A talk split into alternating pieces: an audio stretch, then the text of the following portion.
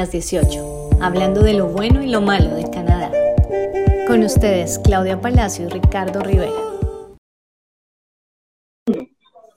Estudié en Mohawk College y bueno, mis mejores comentarios al respecto. Eh, yo estudié comunicación, entonces mi background venía siendo como mercadeo, comunicación, quería algo que me aportara a mi experiencia pero también fue algo muy guiado desde el principio, pensando siempre como en nuestro objetivo, que era obtener la residencia. Entonces, yo tenía claro que si yo tenía que cambiar un poquito el rumbo, lo iba a hacer, porque ese era como nuestro objetivo principal. Bueno, ¿cómo les picó a ustedes el bicho de Canadá? Estaban en Colombia, tú estás en la universidad, ya habías terminado, ¿cómo fue ese rollo? yo ya llevaba tres años trabajando, pero creo que me atrevo a decir que es como la mayoría de las personas cuando dicen quiero migrar y es buscando más oportunidades, buscando un país que tenga más oferta laboral, que nos ofrezca más seguridad, más oportunidades, más opciones. Entonces, hablando con Daniel, teníamos como varias, varios países en la mira, pero después de analizarlo como fríamente dijimos, Canadá es la mejor opción en general. Y bueno, ya este es el cuarto invierno por acá. Bueno, óyeme, y voy a echar un comentario acá, no es lamiendo ni nada. Medellín, para mí, yo amo Medellín, es una ciudad que se ganó mi corazón, me encanta esa ciudad. Eh, precisamente en uno de los episodios pasados contaba yo mi experiencia de la última vez que estuve en Colombia, como después de 22 años de estar viviendo en este país, por primera vez me dio nostalgia de Colombia. Y en especialmente eso lo causó Medellín. ¡Wow! No puede ser. 100%. Entonces, para mi pregunta, ¿cómo fue ese shock viniendo de una de las ciudades más hermosas que tiene Colombia y llegar a Canadá, que es uno de los países donde, pues, por ejemplo, aquí hablamos de todo lo bueno y lo malo, el clima no es lo mejor. El clima, yo siempre he dicho que el clima de Canadá es una porquería completa. ¿Cómo fue ese shock? A ver, yo soy de Cali y Medellín también me enamoró. O sea, por cosas de la vida con mis papás terminamos en Medellín y es una espectacular. Pero yo no sé, uno empieza como a crecer, a cambiar las prioridades y uno dice, ok, Medellín es espectacular, pero le falta esto o no encuentro esto, que es lo que quiero para mi futuro. Y dijimos, ok, Canadá, Canadá es el destino y también pues hay que disfrutar cada temporada. El verano yo lo amo, pero el invierno tiene lo suyo también, hay que disfrutarlo. Ya que estás en el proceso de enamorarte del invierno, ¿correcto? Imagínate que empecé a esquiar, entonces estoy enamorándome del invierno. Listo, dele 22 años, le dura 22. Cuando llegues al 22, ahí vas a decir, pucha, ¿qué estoy haciendo? Porque estoy acá aguantando frío, pero bueno, ya es, ya es suficiente tiempo que te permite realizar ciertas actividades, ciertas cosas que te dan como un poco de seguridad. Pero, bueno, otra vez envolverme para Colombia, para Medellín. Exactamente. Bueno, y volviendo al caso, entonces ustedes toman la decisión de venirse para Canadá. A hacer una pregunta crucial hoy en día que muchas personas que están interesadas en este proyecto de vida siempre se preguntan, ¿ustedes hicieron el proyecto solos o lo hicieron bajo la asesoría de alguien? Ricardo, nosotros lo hicimos siempre con una asesoría. Eh, también se lo digo siempre a la gente que me escribe, a mis amigos, como estamos pensando irnos, ¿qué, ¿qué opinas? Y yo no, es que yo no soy la experta en Internet, hay demasiada información, entonces lo más importante es hacerlo con una persona que sepa, porque también cambia de perfil en perfil, o sea, no es la misma opción para nosotros la que puede ser para mi amiga. Entonces nosotros eso sí lo teníamos claro desde el principio. Nos vamos con la asesoría y, muy cuadriculados teníamos como el plan para ir cumpliendo el objetivo. Entonces, como que desde el principio sabíamos, bueno, primero es esto, después esto, tenemos que hacer esto. Y, y lo que te digo, o sea, la asesoría de una persona que sabe el tema hace la diferencia. Totalmente, no, también estoy de acuerdo 100% contigo. Es lo que le decimos a las personas en el programa, la importancia de, de realizar este tipo de proyectos bajo el acompañamiento de personas que realmente saben y que tienen ese conocimiento y sobre todo la experiencia, ¿no? En, traer estudiantes, en, en, esa parte de inmigración, en conocer la ley de inmigración que tiene este país que es tan extensiva que a veces es un dolor de cabeza. Así es, y es lo que yo te decía, en Internet uno encuentra de todo. Hay páginas que son confiables, unas que no son tan confiables, se vuelve uno loco con tanta información que encuentra. y es mejor invertirle desde un principio a esa asesoría que después uno estando acá, que ya también le ha gastado mucho dinero, diga, fue pucha, no nos funcionó y nos tenemos que devolver. O sea, desde el principio es mejor tener las cosas claras. Exacto. No, y, y, pasa, yo creo que el año en que tú llegaste ahorita, los casos se han incrementado drásticamente en, en, en, personas, familias que deciden hacer el proyecto basándose en información que encuentran en internet y haciendo prácticamente como un copy-paste. Entonces copian de acá, copian de acá, copian de acá, y resulta que al final, pues sí, logran llegar, pero están en el lugar equivocado, en la provincia equivocada, y ahí es cuando se vuelve ya un dolor de cabeza un poco más grande.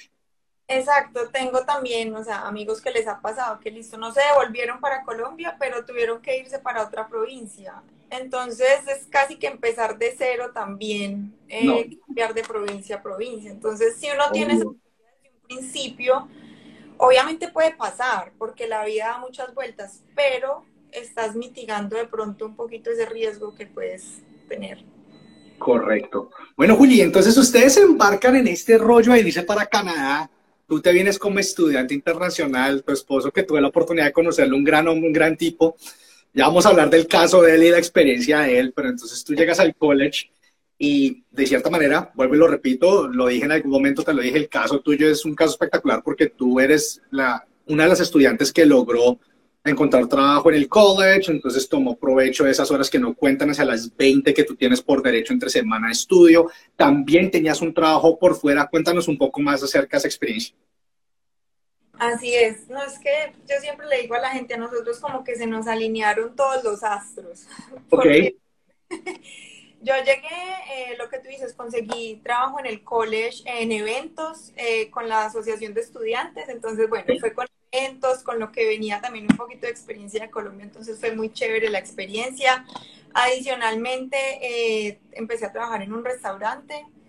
También desde el principio, uno, pues yo cuando hablaba con Daniel decíamos, es empezar de cero. O sea, uno se tiene que dar la pena y no pretender que va a llegar a conseguir trabajo de CEO, pues no.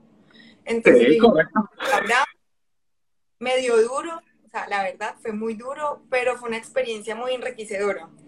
Ok. Y gracias a Dios, pues también como que tenía el trabajo en el college, entonces no me tenía que dar tan duro en este otro trabajo. Era como un complemento ahí para, para que las finanzas nos dieran. Ok, entonces lograste mitigar, pero bueno, ese shock entendiendo que un estudiante internacional de Latinoamérica usualmente llega, tiene que hacer algo totalmente diferente a lo que están haciendo en su país. Háblanos un poco más acerca de ese shock y sobre todo la parte, si te llegó a afectar en algún momento mentalmente. Sí me llegó a afectar, o sea, si bien yo venía preparada, eh, medio duro, o sea, yo los primeros días salía con dolor de rodilla de estar parada en el restaurante entonces es como un poquito más uno adaptarse a eso, porque realmente la gente es súper querida, desde todas las personas del restaurante hasta los clientes, o sea, en ningún momento fue como por un tema que me sintiera atacada, o así, o menos, sí, no. fue más, Es un trabajo más físico, me tengo que acostumbrar, pero bueno, ya al final Yo trabajaba en un restaurante mexicano, ¿puedo contar una anécdota? Dale, por favor, de eso se trata, de contar anécdotas e historias para que las personas empiecen a conectar con ese tipo de historias. Yo llegaba pasada oliendo a cebolla, de arriba a abajo. ok. Y Daniel me decía, ¿qué es eso? O sea, ¿dónde estuviste metido? Yo al principio como, no, qué horror. Ya después yo llegaba y me reía. Pues yo así, ¿qué más? Claro, no, y, así toca, así toca. O sea, yo creo que a todos nos ha tocado, o sea, a la gran mayoría de personas nos ha tocado pasar por ese tipo de, experiencias que, como bien lo dices, le ayudan a uno a crecer.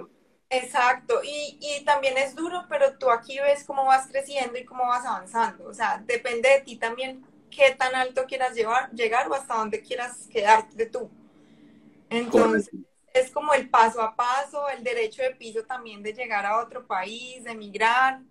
Entonces, bueno, fue una experiencia muy, muy bacana.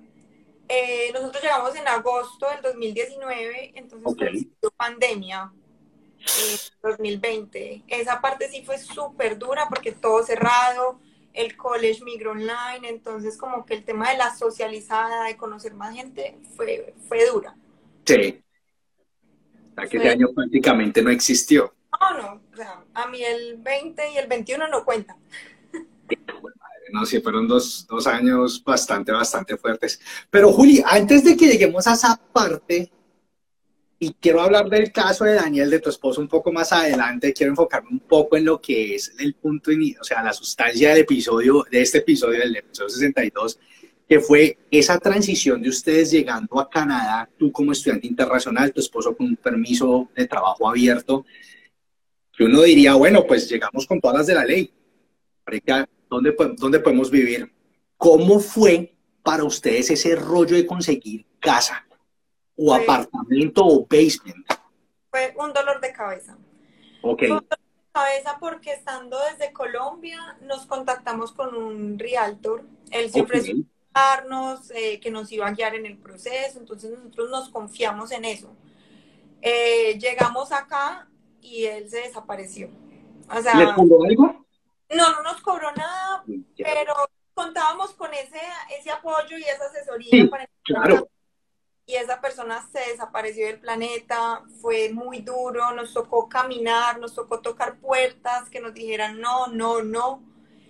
Eh, fue muy agotador fue muy agotador. Menos mal nosotros llegamos a un, a un, Airbnb por 15 días, lo extendimos a un mes y esa persona fue como el primer ángel que se nos apareció también en el camino.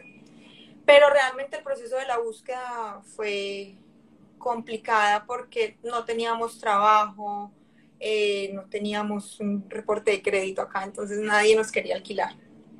Y ahorita quiero que nos hables de tu experiencia como real estate eh, agent que nos hables un poco más acerca de todos esos requisitos que van a necesitar las personas que piensan llegar próximamente.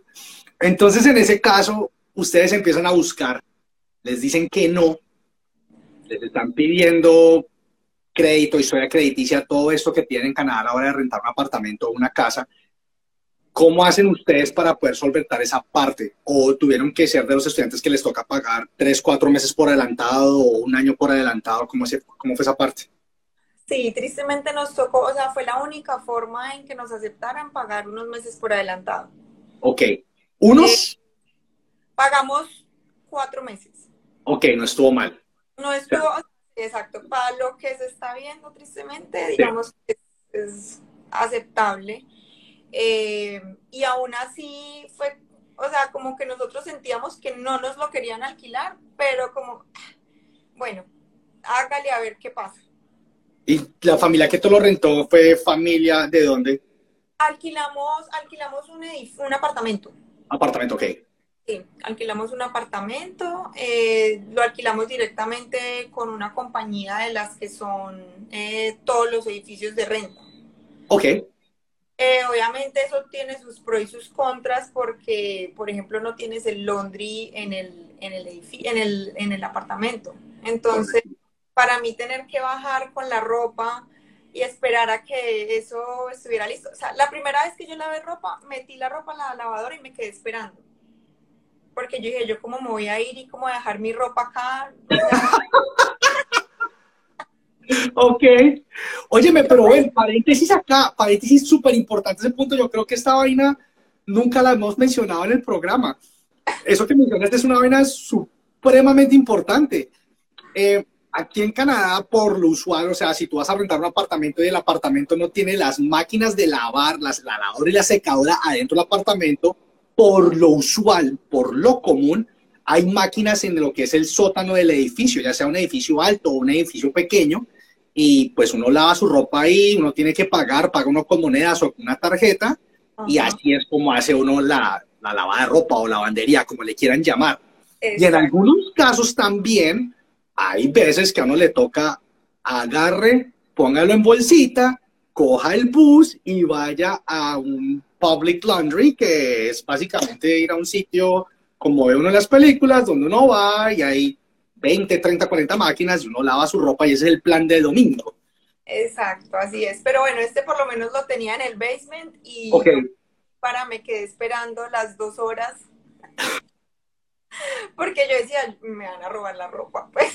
Obvio. No, no, no, todo el mundo, yo creo que todos hemos pasado por eso.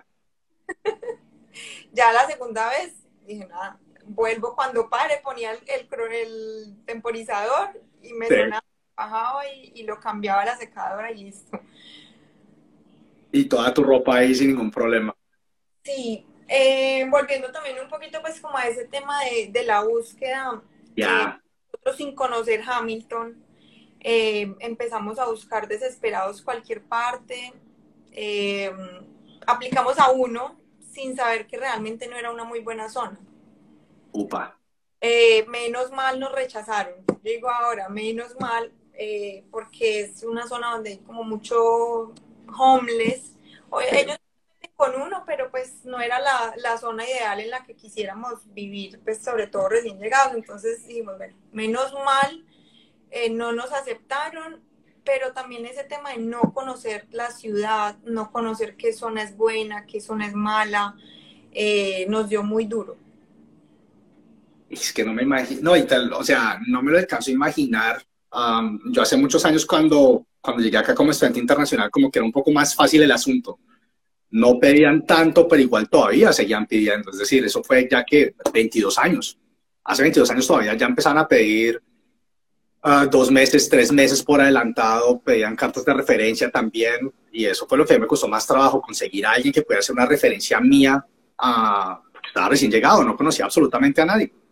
Sí, nosotros teníamos dos conocidos, o sea, dos amigos míos, pero no cercanos, una carta de referencia, pero entonces en el lugar me decían, no, es que, que sean cosigners, y yo, pero ¿cómo les voy a decir a ellos que sean cosigners? Pues primero favor que uno no quiere pedir y segundo, ni siquiera son tan cercanos a mí para pedirles ese favor y esa responsabilidad que significa ser un cosigner en caso tal de que algo pase. Claro. Entonces la única salida fue dar meses por adelantado. Bueno, y eso obviamente les pegó duro al bolsillo y todo. Claramente, nosotros llegamos desde digamos que un poquito desfasados porque no pensábamos que primero la renta iba a ser tan costosa y que íbamos a tener que dar estos meses por adelantado. Entonces, claro, sin trabajo uno empieza a ver que los ahorritos van para abajo, para abajo, para abajo y en dólares, ah. o sea, no nos va a dar. Estamos con lo justo. Sobre todo porque a nosotros nos dijeron por lo menos, creo que eran cinco meses. Eh, que le, recomiendan a uno tener como de, vivienda, los gastos eh, cubiertos. Pero nosotros decíamos, no, pues de pronto nos da con un poquito menos. Pero nos dio porque Daniel consiguió trabajo rápido, pero si no lo hubiéramos visto duro. No, pero espéreme, esa es la de Daniel, tenemos que dejarla ahorita de sándwich para el final, porque eso hace parte de la historia de ustedes dos y porque me parece una historia tan bacana. Entonces, cuando ustedes llegan, se enfrentan a todo esto. Es la misma situación por la que están pasando muchísimos estudiantes internacionales ahorita en este momento en Canadá. Y hablo de Canadá de manera general, no solo en la provincia de Ontario, en la mayoría de provincias hoy en día yo creo que esa es la queja más grande que uno puede escuchar por parte de un estudiante internacional. Hemos hablado acerca también de la ilegalidad que existe detrás de que un dueño de apartamento o un dueño de casa cobre tres, cuatro, cinco meses por adelantado, pero a la final pues no hay nada escrito, ¿correcto? Exacto. Es decir, si el hombre los quiere cobrar o la mujer, la dueña, el dueño, como le quieran llamar, los quiere cobrar y ustedes no los quieren pagar detrás de ustedes, van a haber dos, tres o cuatro personas que sí están dispuestos a pagar ese monto de dinero. Eso es algo, digamos que completamente voluntario, pero se está viendo como la única salida porque los landlords no se quieren arriesgar y lo que tú dices, tienen tres, cuatro, cinco personas detrás de la misma propiedad, pues ellos se pueden dar el lujo de elegir como el mejor perfil o la persona que más le dé dinero. Sí, como con más confianza haya. Bueno, y tú ahorita, bueno, para no acelerarnos tanto y para que esto tenga algo de congruencia, tú terminas tu programa en Moja College y ¿qué pasa contigo? ¿Tú qué decides hacer? Bueno, entonces yo terminé el programa online por la pandemia. Es que todo tiene que ver Daniel en la historia. Bueno, entonces empecemos a... Pero va a ser... Este... Estamos a Daniel en el cuento desde ya entonces. No, no, no, lo va a meter ahí como en la mitad. Hágale, va. Eh, vivíamos en Hamilton por la pandemia, en el trabajo online. Eh, Daniel en la empresa que trabajaba lo trasladan a Mississauga. Entonces, dijimos como listo, ok, nos vamos para Mississauga. Por cosas de la vida también conseguí un trabajo con, eh, con unos realtors, o sea, con el, incluso con el grupo de realtors que estoy en este momento, conseguí un trabajo con ellos en mercadeo. Puedes decir nombre sin ningún problema, tranquila. Vivas Group Realtors, son ocho, latinos, ocho latinos. Eh, entonces yo inicié con ellos en mercadeo y fue paralelo, o sea, a Daniel lo trasladaron para Mississauga y yo a los tres días eh, recibí una llamada que estaban buscando a alguien para mercadeo que si me interesaba. Y yo, claro, de, una. Entonces nos vinimos para Mississauga, eh, yo empecé a trabajar con ellos part-time, eh, me fui involucrando en el tema de bienes raíces, de real estate, ayudándoles con, pues, con mercadeo, comunicaciones. primero part-time, después full-time. Em, como por esos días eh, ya habíamos aplicado a la residencia. Oh, oh, ven, ven, ven. Eh, eh, eh, eh ahí, pari ahí, pari ahí, que esto es, esto es bomba, ok. Aplicar a la residencia permanente gracias al trabajo que tenía Daniel o al proyecto que hiciste tú? No, aplicamos a la residencia con Daniel, con su trabajo. O sea, nos vinimos con a estudiar, pero ya la residencia como tal fue con Dani. Listo, entonces acá sí toca devolvernos un poco y ahora sí cuéntenos el rollo de cómo, cómo Dani logra conseguir ese trabajo mientras que tú estás como estudiante internacional. Ay, Daniel es ingeniero, entonces él es demasiado cuadriculado, metódico, eh, le gusta planear, entonces antes de venirnos para acá, él empezó a contactar gente. Ok, vea, punto clave, bien. Es demasiado importante por LinkedIn, sus conocidos. Entonces, él vino hace como 10 años a hacer un curso aquí en Canadá em, de su profesión. Conoció a una persona. Entonces, él llamó a esta persona para ver si lo podía poner en la hoja de vida como referencia. Ok. él le dijo, no, mira, yo voy para un pueblito chiquito que se llama Hamilton. Él, pues, pueblito, oiga. Pues, es la ignorancia de uno que dice no es Toronto, entonces ya lo otro es chiquito, pero Hamilton va. es una ciudad muy industrial con muchas empresas. Entonces este señor le dice, ah, yo soy de Hamilton, nacido en Hamilton, trabajo en... ¿En serio? Ok. Eh, yo le doy trabajo. Entonces, de una. Dani como, pero obviamente pues llegamos aquí a Canadá, él empezó a aplicar a trabajos, tenía también pues eh, entrevista en Maple Leaf, que es en la empresa que él ha trabajado, paralelo, porque obviamente no era nada seguro. Él le dijo eso, pero pues las palabras se las lleva el viento, entonces él, él tuvo muchas entrevistas en, en varias partes, incluso aquí en Mississauga y en Toronto y las empresas le decían, pero es que usted está seguro que va a hacer ese commute de Hamilton a Toronto y él sí, a mí no me importa lo que sea. Buen tipo. Yo lo hice por un año. la pela. Sí, claro, cuando toca, toca. Sí, y bueno, al mes de haber llegado a Hamilton, eh, efectivamente pues quedó en, en esta empresa, en Maple Leaf, eh, y desde ahí pues se nos empezaron como a abrir las puertas también en temas de, de la residencia porque era lo que necesitábamos, o sea, un trabajo del calificado, que estuviera en el NOC que necesitábamos, que fuera toda su experiencia, pues toda la vida trabajando en ingeniería, llegó acá también ingeniería en esta empresa. Entonces, te pregunto algo súper clave ahí de la experiencia de Dani, eh, el cómo estaba de inglés cuando ustedes llegaron acá él estaba bien. Ok. No 100% y él, él antes trabajaba en Avianca en Colombia y le tocaba hablar con muchos proveedores en inglés, entonces él decía, yo estoy súper bien de inglés. Y llegó acá y le pasó como y dijo, fue pucha, no estoy tan bien de inglés. Pero, pero, obviamente era un nivel bien para conseguir un trabajo. Claro.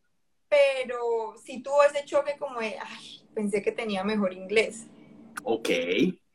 Eso también es algo muy importante, Ricardo, que a veces la gente no le da la importancia como a prepararse en temas del idioma también desde antes. Pues no es solamente un abogado, no solamente el college, no solamente la plata, es también el, el inglés, porque al final eso te va a ayudar a conseguir un trabajo y te suma para la residencia.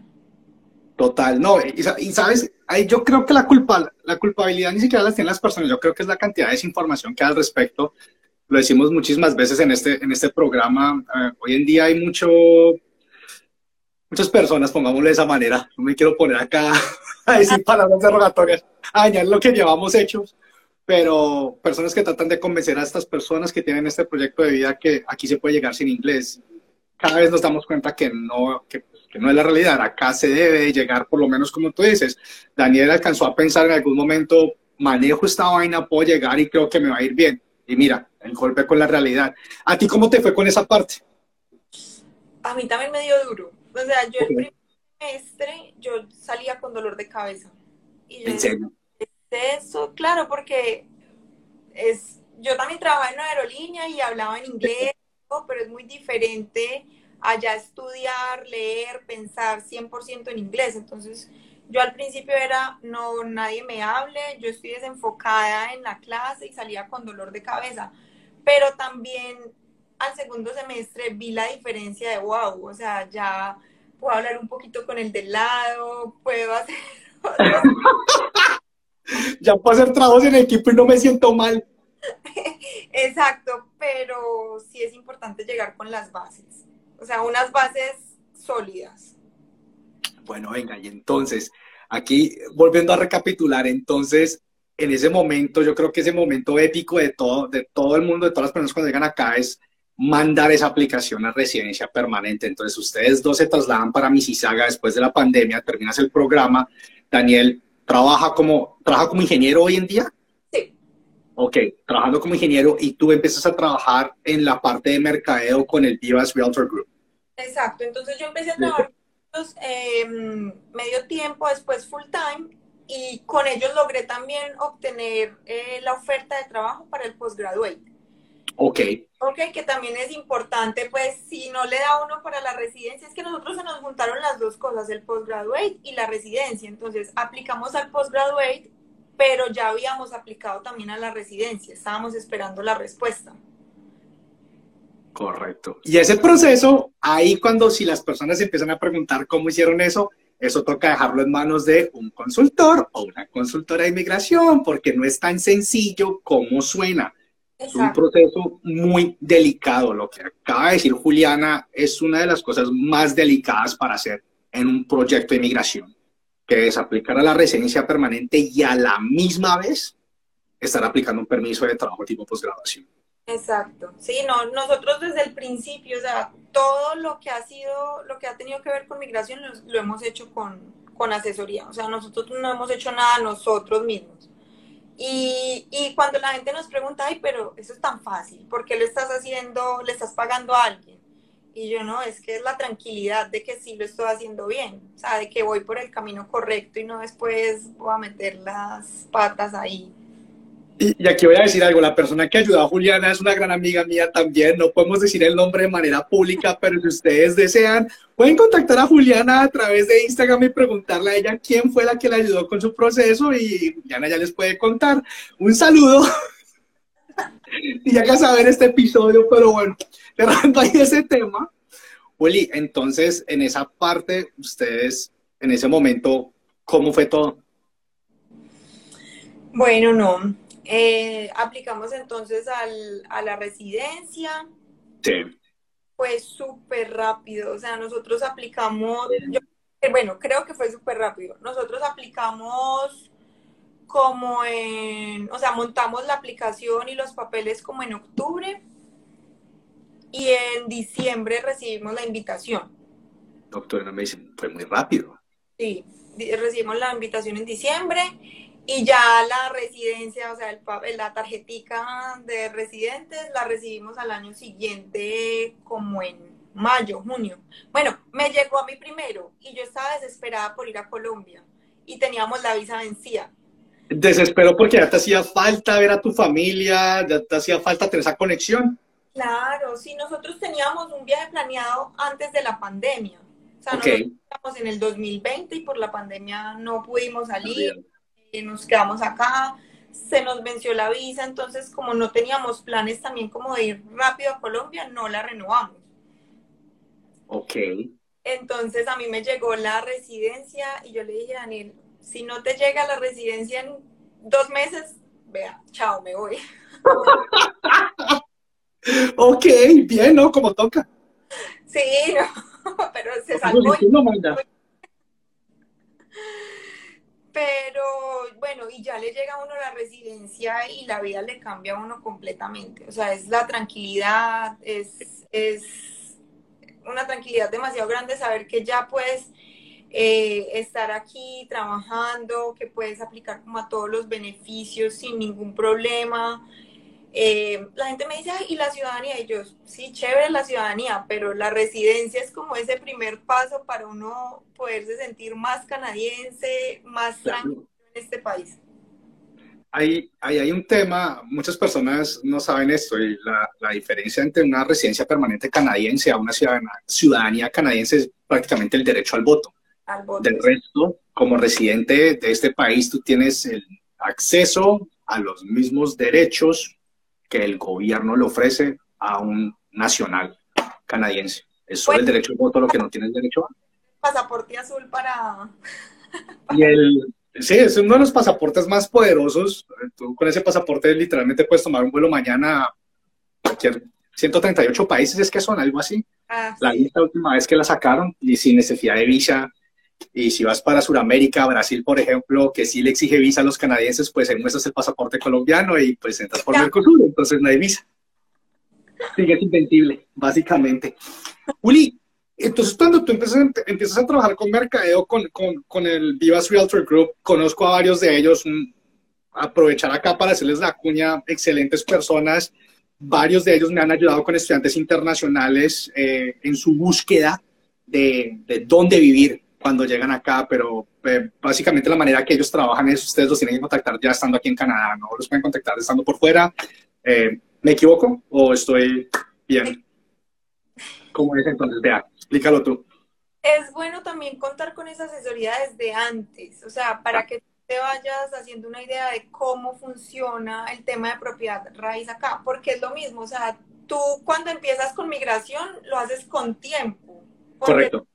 Cosas que ir organizando, que ir planeando, entonces con propiedad es lo mismo. Tienes que ir teniendo claro como cuál es ese perfil que te va a ayudar a la hora de buscar una renta y que no sea tan complicado. Entonces, eh, en el equipo nosotros ay- ayudamos a las personas estando acá o estando en los países pues eh, de origen de ellos. Eh, incluso pues hemos hecho tours virtuales por Zoom Virtuales. Ok. y, y Ya está nos- como buena esa vaina. gracias a Dios pues no hemos tenido ningún inconveniente eh, porque también lo hacemos muy conscientemente de, ok, ese es un lugar en el que yo viviría, ese es un lugar en el que mi familia viviría y ponernos en los zapatos de los otros. eh, Claro. estamos mostrando online porque no, no todo, no siempre vas a poder ver todos los detalles de la casa, del lugar, de los vecinos. Óyeme, entonces le podemos decir a los estudiantes que estén oyendo, bueno, a las personas, no estudiantes, a las personas que estén interesadas en contactarlos a ustedes, te pueden contactar a ti directamente a través de Instagram. Claro que sí, aquí estamos. Perfecto. Ahí está la invitación abierta. Exactos. Lo que necesiten, eh, guiarlos también. Hay demasiada información en temas de real estate eh, que es información no muy acertada. Entonces los invito a que siempre a través de un experto. Eh, Es como todo, y hoy en día, pues, cada vez se ven más las estafas. Hablábamos en, la- en el anterior episodio también eh, con, con, con Francisco Garzón, que también conoce mucho acerca del tema, y eh, hablamos del caso de, también lo tuviste, que, lo, lo tuviste que haber oído, de las dos casas que lograron venderlas sin que los dueños se enteraran. falsificando documentos y todo. Exacto, o sea, ¿hasta qué grado llega esta vaina? Willy, bueno, y entonces, haces, ¿y cómo se da ese paso tuyo de estar trabajando en marketing a real estate agent? ¿Qué pasa? O sea, ¿cómo fue ese, cómo fue ese cambio? Bueno, Ricardo, yo siempre cuando, cuando decíamos nos vamos a ir para Canadá, o sea, yo siempre decía, no, yo mercadeo, yo voy a estudiar, yo voy a trabajar es en mercadeo y comunicaciones, mío. Pero el- la vida te encar- se encarga de ponerte como en el camino que es, te va mostrando nuevas oportunidades. Entonces también mi invitación a la gente es esa, o sea, no se cierren a que tiene que ser lo que ustedes estudiaron o lo que ustedes han trabajado. Si se les da la oportunidad por otro lado y es una buena opción, tómenla. Y me pasó así a mí, o sea, yo empecé con ellos, yo los veía, cómo funcionaba, cómo estaban también tan cohesionados como equipo, que bueno, yo quiero, yo quiero empezar a ver a ver cómo es eso. Ok. Eh, entonces empecé a estudiar, todo es online y bueno, ya aquí estoy también como, como Realtor, una Realtor más del equipo y ha sido una experiencia maravillosa, de mucho aprendizaje. Te iba a preguntar, ¿qué consejos, dame tres consejos claves que le darías a las personas que se encuentran ya en la parte del proyecto donde tienen que empezar a buscar dónde vivir? Bueno, primero buscar una asesoría de un experto, o sea, no se basen en lo que ven en internet, que hay demasiada eh, información incompleta o, que no es. Segundo, eh, la parte económica es muy importante, entonces hay que empezar como a tener esos ahorros. Eh, si por ejemplo tienes un trabajo online que vas a conservar, también sepan que eso les va a ayudar. Entonces, si pueden conservar el trabajo online, ténganlo porque eso les va a ayudar acá al momento de, aplicar a una, a una propiedad. Súper buen consejo, ok. Y segundo, lo que, tercero, lo que yo le digo a las personas también es, seguramente esa primera casa que tú vas a alquilar no va a ser la casa soñada o el apartamento soñado. Entonces, es como esa entrada a que ya tengas referencias de un landlord, a que él pueda decir que pagaste a tiempo, que cuidaste el apartamento o la casa y que ya más adelante vas a poder conseguir una mejor opción.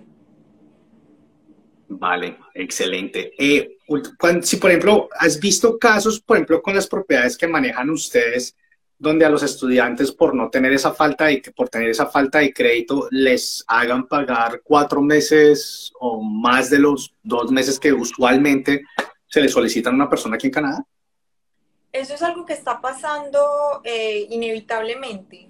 Hay demasiada demanda en este momento, la oferta en las rentas no es, no es suficiente y no dan abasto para todas las personas que están llegando, sobre todo porque estamos viviendo un efecto eh, al incremento de las tasas de interés. Muchas personas están yendo también a la renta como esperando a ver qué va a pasar. Entonces hay muchas personas rentando.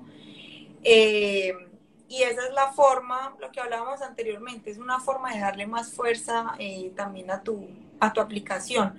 Obviamente eh, hay que ser muy cautelosos, hay personas que abusan también al respecto y es un, año por adelantado, o sea, no. Yo desde el principio les digo a, mis clientes, no, o sea, no paguen un año por adelantado, busquemos otras opciones. Eh, si tienen referencias acá, pongámoslas para que ellos puedan puedan pues como dar buena fe de ustedes. Y, con varios he utilizado el tema del cosigner eh, y es una opción que funciona muy bien también. O sea, no es un favor que uno quiera pedir, pero sí funciona bien también para darle fuerza a esa aplicación. Total, siempre ayuda, porque te da pues la, no sé, la aplicación, como lo dices, lo pone, le pone una aplicación mucho más fuerte. Exacto, obviamente no cualquier persona te va a servir como cosigner porque tiene que ser una persona fuerte y financieramente estable, porque se supone que si tú no pagas, esa persona es la responsable de cubrir esos gastos. Y ahí no querer dañar una amistad por ahí, por, por ejemplo. Willy, y hablando un poco de manera más abierta, hacer una pregunta medio capciosa acá. ¿Cuánto está, por ejemplo, la renta de un, de un apartamento? Pongámoslo un basement o un apartamento para dos personas ahorita. Eh, en una ciudad como Hamilton o la ciudad que tú quieras escoger, Mississauga, la que tú quieras. ¿Cuánto está costando la renta mensual? Digamos que un basement, algo así más o menos, puede estar en los 1900. Eh, obviamente va a depender mucho de las condiciones, de la zona, pero es un, un valor aproximado eh, de un basement. Incluso ya estamos viendo basements en Toronto de 2000, 2005. Entonces, si lo cerramos a un costo de 2.000 mensuales y las personas tienen que demostrar, no demostrar, porque no se demuestra y toca es pagarlos, o sea que las personas por lo general deberían de tener alrededor de unos 8.000 a 9.000 dólares listos para pagar lo que es renta ese primer año. Así es, y, y es solamente la renta, o sea, tú tienes que cuenta también, generalmente si alquilas un basement, tú pagas el 30 o el 40% de los servicios públicos. Sí. Entonces tienes que sumarle eso al presupuesto, tienes que sumar que también tienes que tener un seguro eh, que es obligatorio, entonces ese es el que te cueste 40 dólares, o sea, por eso es tan importante tener la asesoría de alguien, porque la gente solo piensa en la renta, pero no sabe todo lo que hay detrás, no sabe que tienes que, por ejemplo, si tienes que pagar la electricidad, tú tienes que crear una cuenta en la página de, del proveedor de electricidad para poderlo hacer, eh, tienes que tener este seguro que te menciono, o sea, son muchas cositas que si tú lo haces con una persona va a ser mucho más fácil el proceso de llevar. Claro, a mí algo, algo similar me pasó hace muchos años. En, yo en Toronto, 22 años, viví en 17 lugares diferentes. 17 veces me trasteé. 17. 17. Porque así siempre tuve roommates. Ya después cuando viví solo, época de bachelor, pues ya eso fue otro cuento totalmente diferente. Pero la mayoría de tiempo estuve viviendo con roommates. Y en una de las propiedades, pues ya supuestamente tenía experiencia viviendo acá, alquilamos una casa, pero era de baseboard heating, o sea que el sistema de calefacción de la casa no era centralizado, sino que era eléctrico. El recibo de energía mensual costaba más que la renta de la casa. Así es. Y fue uno de los peores inviernos que hubo en Canadá. Es decir, que esa cuenta no salía menos de mil dólares mensuales. Por lo más bajito que llegó ese recibo fue por mil dólares. Y, eso que solo a la renta. Lo que pasa también es, por ejemplo, cuando son estos edificios un poquito más viejos, eh, tú puedes encontrar la renta un poquito más bajita. Pero, claro, tienes que pensarlo como en un todo. O sea, estás pagando un poquito más acá, pero te va a comer eh, la electricidad. Que es muchas veces la gente no ve eso. O no lo sabe. Yo creo que es más por desconocimiento. Desconocimiento, desconocimiento. Pero bueno, pues contigo quedan en excelentes manos. Si te quieren contactar, te pueden contactar. ¿Cómo es tu correo electrónico si, si de pronto están oyendo el podcast y te quieren mandar un correo? Eh, bueno, mi correo es juliana arroba royallepage.ca. Si no, igual Instagram por ahí puede ser de pronto hasta más, más fácil para toda la comunicación. Juliana Montoya Rialto. Listo, Juli, vale, ¿no? Y con esas palabras yo creo que podemos cerrar este episodio ya. Willy, mil, mil gracias por esta conversación. Tocaste en unos puntos claves para que las personas que están ya a tiro de iniciar este proyecto o que ya están en esa parte de, bueno, ¿qué voy a hacer? Esto es lo que estoy oyendo en las redes sociales. ¿Cómo me puedo ir a, buscar una casa o por dónde puedo empezar? Creo que hoy fuiste la solución a esa gran pregunta.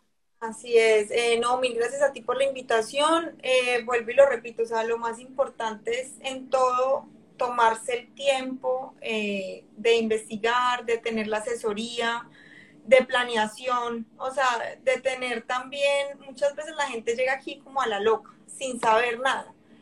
Y después pagas los platos rotos porque no tienes un plan claro para tu residencia. Y creo que todos los, o la mayoría que venimos para acá, venimos buscando una residencia. Entonces, como que no se nos puede olvidar que ese es el objetivo y por lo que tenemos que trabajar día a día y va a ser más fácil de lograr eh, con la asesoría de alguien.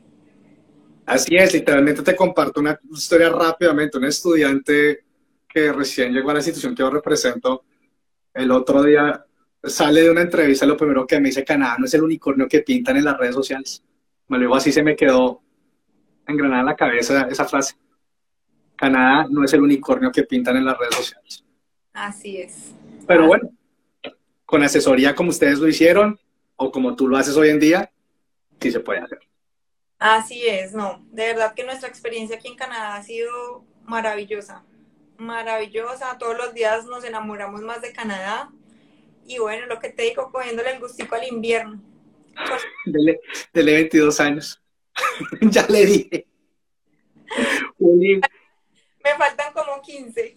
Hágale, hágale, hágale, despacio y con buena letra. Julio, un gran abrazo, mil, mil gracias, saludos a Dani también. Eh, me hubiera gustado tener el episodio para saludar al hombre que nos hubiera contado un poco más, pero yo creo que más adelante los volvemos a invitar a ustedes dos para que nos cuenten más detalles de su historia, de cómo lograron esa residencia permanente aquí en Canadá. Estuve empezando como estudiante internacional y Dani con su permiso de trabajo abierto al ser el, la pareja dependiente tuya en este caso.